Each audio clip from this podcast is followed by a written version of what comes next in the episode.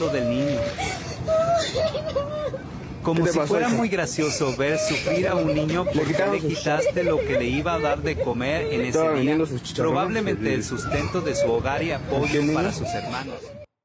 Funcionarios de Tuxtla Gutiérrez, Chiapas, hacen llorar a un niño tras decomisarle los chicharrones que vendía en un parque.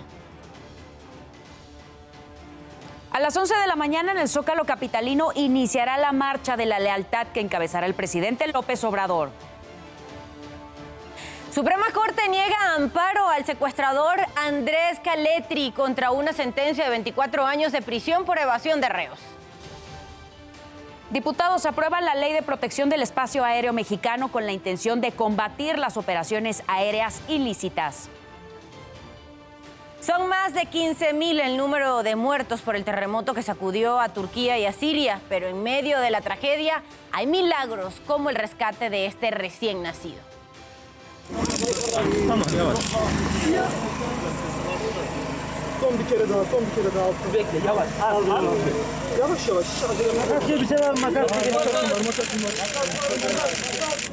No se pierda más adelante la buena noticia del día. Le mostraremos a un pequeño que padece leucemia y que cumplió su sueño de pertenecer a la policía de Coatzacoalcos, Veracruz, por un día.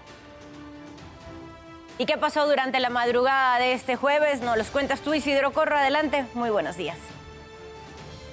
¿Qué tal amigos? ¿Cómo están? Muy buenos días. ¿Qué ocurrió durante esta guardia nocturna?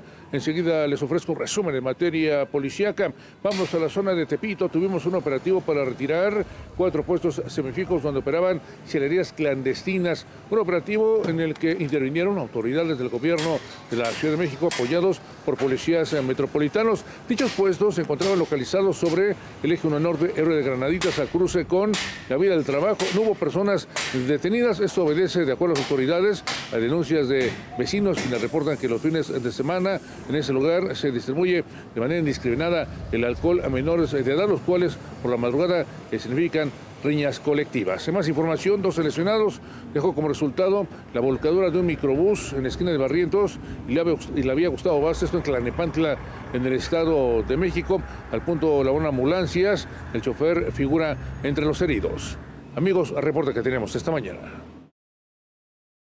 Isidro, muchísimas gracias por el reporte. Queremos invitarlos también a que se mantengan bien informados a través de nuestro sitio web que es www.adn40.mx. Aquí podrán encontrar toda la información que necesiten en el momento que la requieran y desde la palma de su mano. Las calles en este momento en la Ciudad de México registran buen avance. Eje 1 Poniente desde Avenida Chapultepec hacia Álvaro Obregón. Téngalo en cuenta si va a transitar por las calles de la Ciudad de México, que no se le haga tarde. Las condiciones meteorológicas aquí en la ciudad, de, eh, en nuestro país, Todavía nos están marcando eh, descenso de temperaturas, tendremos todavía algunas lluvias. Se debe a que tenemos el paso del Frente Frío número 30 que se ubica en la zona norte de nuestro país, está en el noreste, estará alcanzando eh, ya Veracruz para este jueves. Se espera que incrementen las lluvias, incluso los vientos que podrían alcanzar hasta los 70 kilómetros por hora, principalmente para Veracruz, Oaxaca, Chiapas y Tabasco. Ténganlo en cuenta, porque además también tendremos este día ingresando ya por la tarde en la zona norte de nuestro país un nuevo frente frío que estará bajando las temperaturas para la zona norte. Recordemos también que el sistema frontal número 30 viene impulsado por una masa de aire frío, por lo que todavía en gran parte de la República Mexicana se estarán registrando bajas temperaturas principalmente al amanecer y en su mayoría algunas lluvias. Le recuerdo también que en ADN 40 evolucionamos y queremos estar más cerca de usted. Por eso lo invito a reportar a través de todas nuestras redes sociales con el hashtag Ciudadano en Tiempo Real cualquier denuncia, reporte o situación que le inquiete. En redes sociales denunciaron a una persona que a bordo de su camioneta pasea a dos perros en la calle de la colonia Bosques de las Lomas aquí en la Ciudad de México. Así es como este sujeto bastante flojo pues saca a pasear a los perros. En redes sociales lo han denunciado por maltrato animal ya que viene pues jalando a este par de canes. Quiero recordarle que mi compañera Sara Uribe estará a las 12 del día leyendo todo lo que nos manden con el hashtag Ciudadano en Tiempo Real. 5.35 minutos de la mañana seguimos con la información y lo hacemos con el siguiente resumen. Los 14 cuerpos localizados sobre un canal de la carretera Ramones Pesquería murieron a causa de asfixia por sumersión. Así lo informó la Fiscalía de Nuevo León. Las víctimas serían migrantes de origen guatemalteco que huían de las autoridades que realizaban patrullajes para localizar indocumentados.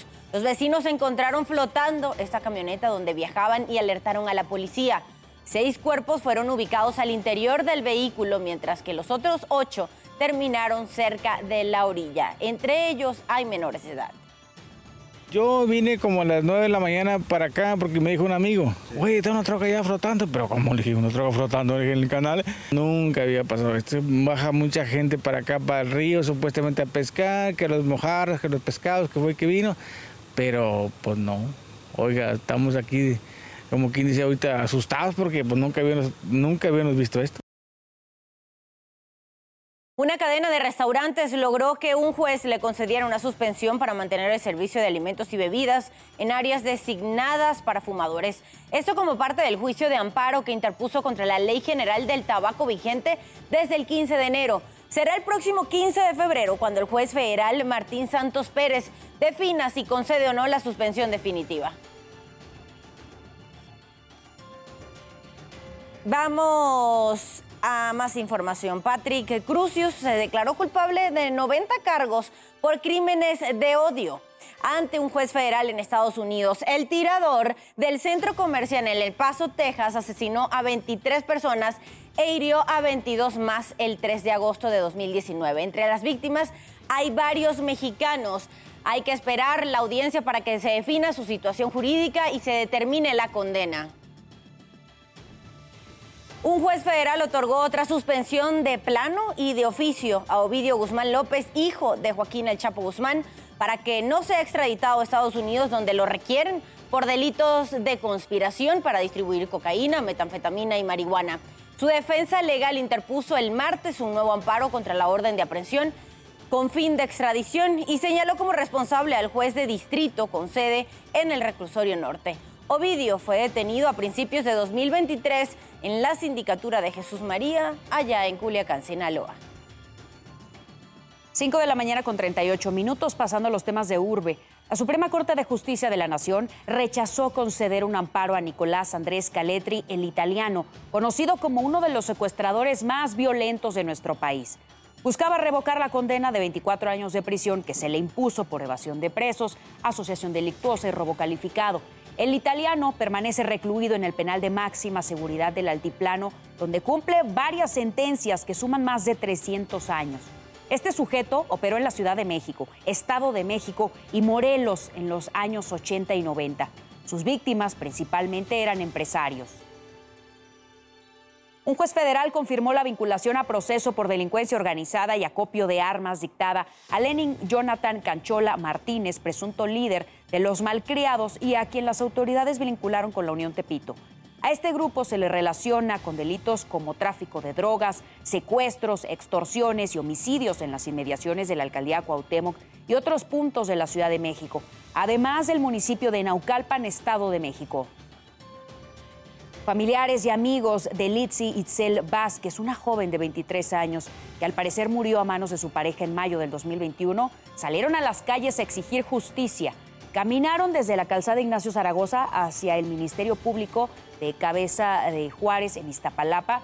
Pidieron la destitución de un familiar del implicado que trabaja en el Ministerio Público. Lo acusan de retrasar las investigaciones y poner obstáculos para la detención del agresor en enero de este año. Para noviembre de este 2023 se prevé que esté en funcionamiento la línea 3 del cablebús, la cual conectará las cuatro secciones del bosque de Chapultepec.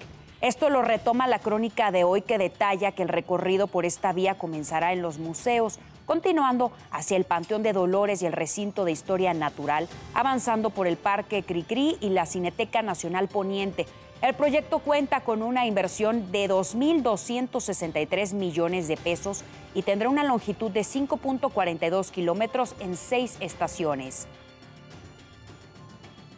Son las 5 con 40 minutos de la mañana. Pasamos a revisar el panorama internacional. Oigan, miles de turcos reportaron el bloqueo de Twitter desde la tarde de ayer, justo cuando el presidente Erdogan visitaba la zona de desastre. Turquía se trabaja marchas forzadas para rescatar a más sobrevivientes. Al tiempo que entre la población aumentan las críticas a las autoridades por lo que considera fue una reacción tarde y mal ejecutada. El propio presidente Recep Tayyip Erdogan reconoció que hubo complicaciones en la respuesta inicial de los equipos de rescate. Para Erdogan no era posible estar preparados para un desastre de tal magnitud, pero aseguró que su gobierno acelerará la remoción de escombros y la reconstrucción de viviendas. Al recorrer la zona devastada, visitó refugios y conversó con sobrevivientes a quienes aseguró que pronto recibirán ayuda. El presidente turco pidió a los ciudadanos que solo atiendan la información que emitan las autoridades e ignoren las campañas de provocadores. Esto porque en las últimas horas hubo reportes de usuarios que no pueden ingresar a su cuenta de Twitter. El portal netblocks.org confirmó que los principales servicios de comunicaciones de Turquía bloquearon el tráfico en la plataforma. El asunto cobra relevancia porque miles de personas usan Twitter para comunicarse y muchos pidieron auxilio desde los edificios colapsados. Esta no es la primera vez que el gobierno turco enfrenta fuertes señalamientos de impedir el acceso a esta red social, y en medio de la tragedia, uno de los principales reclamos de la población es permanecer comunicados. Para ADN 40, Cristian Arrieta, Fuerza Informativa Azteca. El canciller Marcelo Ebrard informó que aterrizó el avión de la Fuerza Aérea Mexicana en Turquía con la ayuda humanitaria y el equipo mexicano. A bordo van 93 elementos de la Defensa Nacional, 37 de la Marina, 15 de la Cruz Roja y 16 caninos. Aterrizó el vuelo de la Fuerza Aérea Mexicana en la ciudad de Adana. Adana está más o menos a 240 kilómetros del punto en el que fue el terremoto. Es la ciudad más cercana a la que podíamos aterrizar. Más o menos estará quizás a poquito menos de tres horas por tierra del lugar en, el que se produjo el mayor impacto del sismo en Turquía. El, equipo mexicano, como se ha informado, está integrado por personal de la Secretaría de la Defensa Nacional, la Secretaría de Marina, la Cruz Roja Mexicana, la Secretaría de Relaciones Exteriores y por otro lado, por vía de eh, Turkish Airways, eh, van a llegar también los topos porque teníamos que sacarles pasaporte a 10 de ellos. Entonces, por esa razón no van en el mismo vuelo. Pero van a llegar también entre hoy y mañana. Eh, el equipo en las próximas horas, desde luego ya fue recibido por el embajador de México en Turquía, José Luis Martínez, y en las próximas horas se traslada directamente al lugar de los hechos para empezar a trabajar. El corazón del equipo es o son los binomios caninos, son 16 binomios caninos, especialmente entrenados para lo que en este momento es la emergencia, la urgencia, lo inmediato, que es el rescate de personas.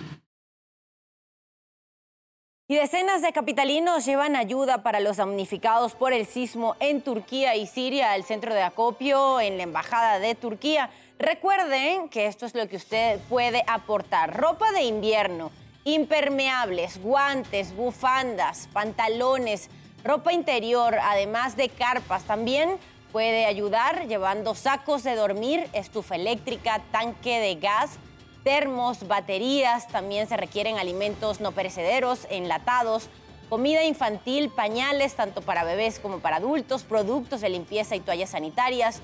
Otros centros de acopio que se habilitó se ubican en el Centro Deportivo Benito Juárez en un horario de 10 de la mañana a 8 de la noche. El presidente de Ucrania, Volodymyr Zelensky, visitó el Reino Unido. Se reunió con el primer ministro Rishi Sunak, quien condenó las agresiones de Rusia y se dijo convencido en que la victoria de Ucrania se producirá este año. El gobierno de Reino Unido también prometió entrenar pilotos en aviones de la OTAN y aumentar sus sanciones contra el gobierno ruso, así como adelantar sus planes para dar material militar a Ucrania. Zelensky también se dirigió al Parlamento inglés y estuvo con el rey Carlos III. Y con esto, usted está bien informado y con todos los datos que necesita saber antes de salir de casa. Por favor, manténgase conectado en todas nuestras plataformas porque ADN 40 siempre conmigo.